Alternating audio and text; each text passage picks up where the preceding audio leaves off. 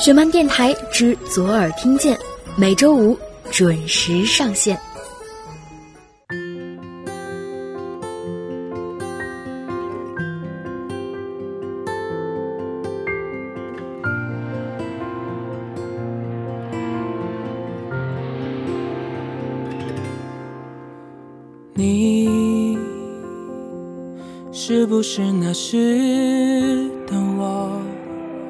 那时我也没想过会不再联络。你总是说青春从不曾永远，我真的以为用不完时间。Hello，大家好，欢迎再次收听雪漫电台之左耳听见，我依然是石榴。新年假期，你过得好吗？今天的节目中将要跟大家分享到的故事名字叫做《失散在时光里的人，我们再也回不去了》，作者佳佳。如果在听节目的过程中，你有任何想说的，或者是在今后的节目中想要听到的，都可以通过微信关注我们的公众平台十七 seventeen。数字的十七和英文的十七，把你想说的话直接留言发送给我们，也可以通过微博关注左耳工作室或小石榴欧尼，一起来听今天的节目。失散在时光里的人，我们再也回不去了。素素要结婚了，今天突然收到小易发来的消息。才知道素素过几天就要举行婚礼了。我看着这一条本不该是以这种形式告知我的内容，呆坐了很久。我突然间发现，我和素素真的离得很远了。如果说我们还算称得上是朋友，其实素素很久之前就告诉过我，她十一月份就要结婚了。如果说我们也算不上是很好的朋友了。所以，素素婚礼的具体日期都是小易告诉我的。素素在家乡结婚，并没有邀请我，我知趣的没有去参加她的婚礼。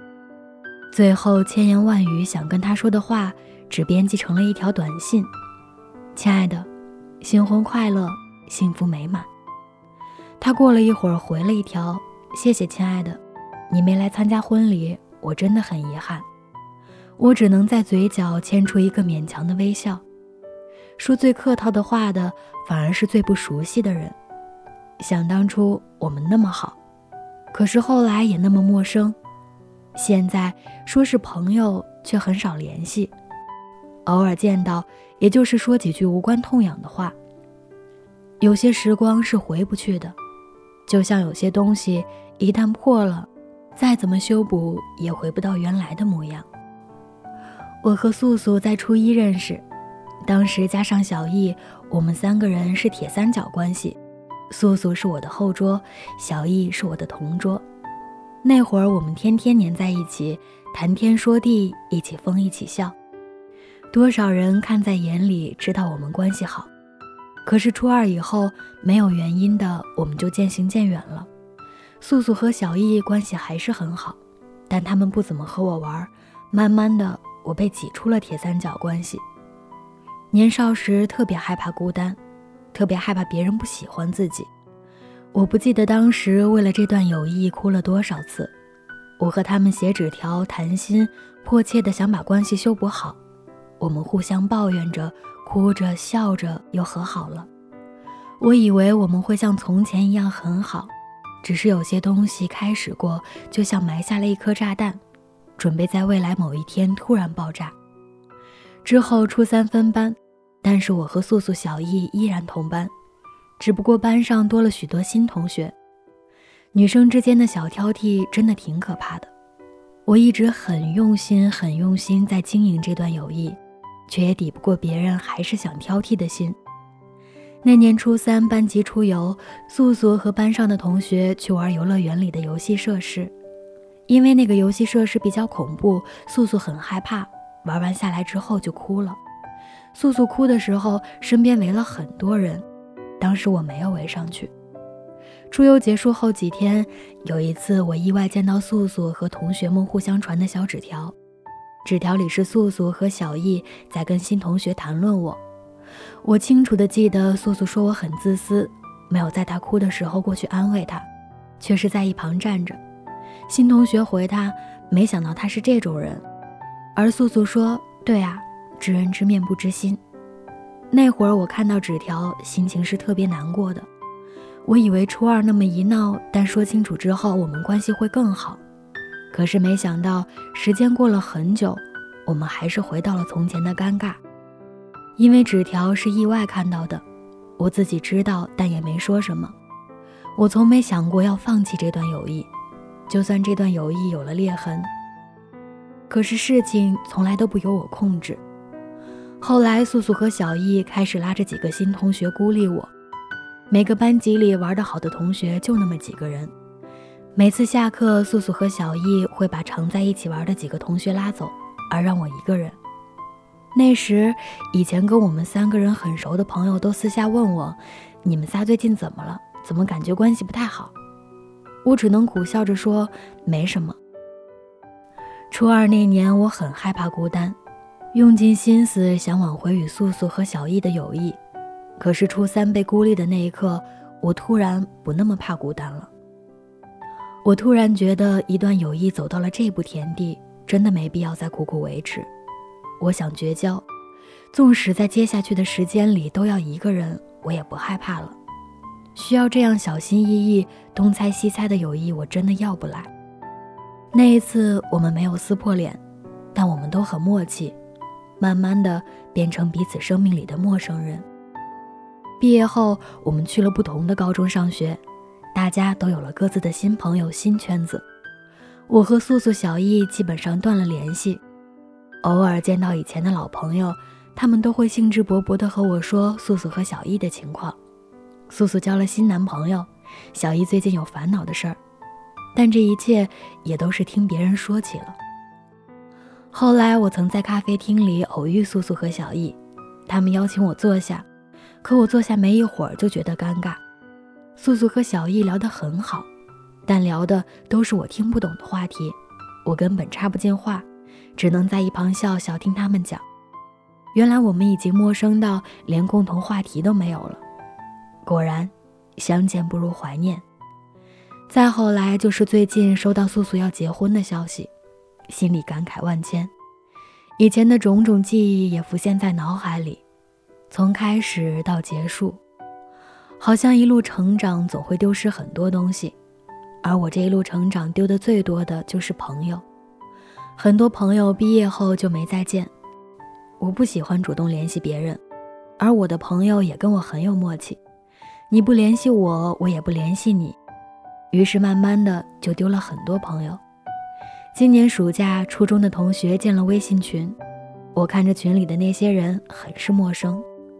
多数人我都已经记不起他的模样，而当年和我玩的很好的同学，通过微信加了我，却也没再说话。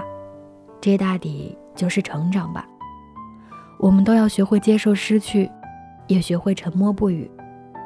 现在偶尔见到以前的老朋友，他们还是会和我聊起素素和小易的近况，而我总会沉默一小会儿，才和他们说：“是吗？我毕业之后就没怎么跟他们联系了。”都不知道他们的近况。年少时，身边有人对你好，你就多记着，多珍惜。聚散有时，谁知道未来哪天你们就失散在人海里了？时光是回不去的，我只愿记得那些美好的岁月，也只遗憾我们没能一路相亲相爱。素素，新婚快乐！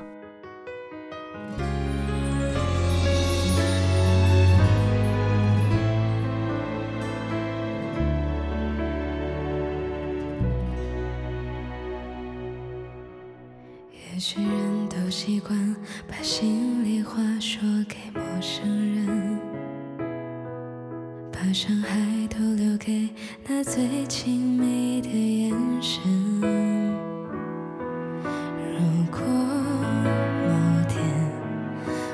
开始试着爬升，请不要拒绝我想要胆。小的风声。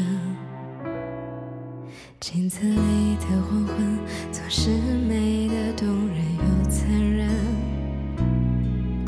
回过神，听见灰尘落在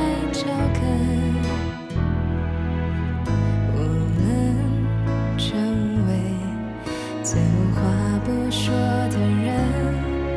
该清醒或悔恨，感情愈合了伤痕。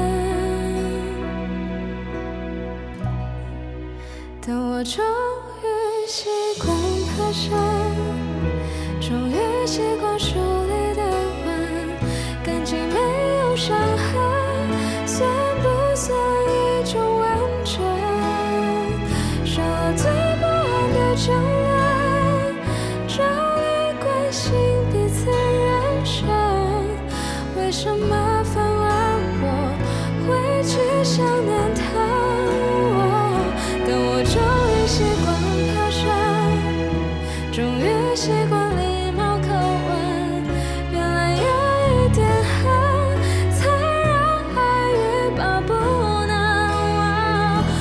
亲爱的，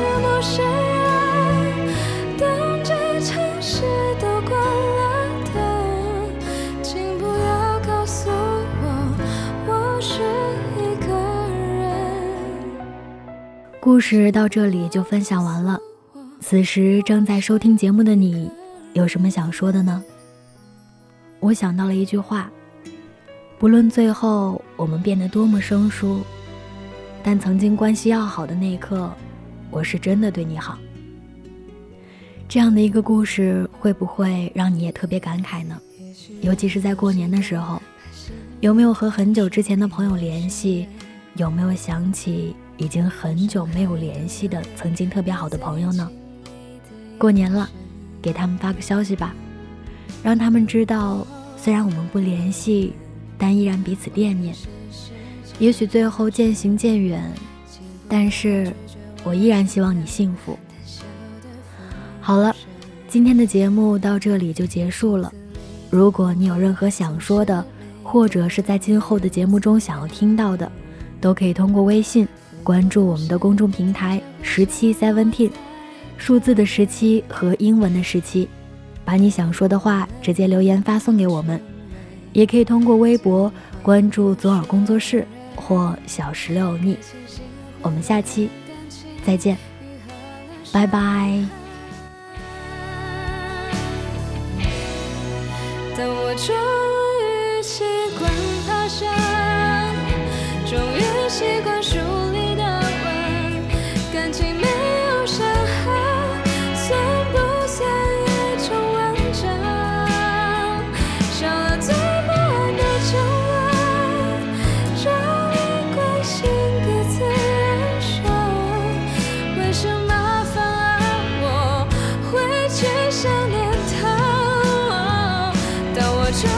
习惯爬山，终于习惯礼貌口吻，原来有一点恨，才让爱欲罢不能忘。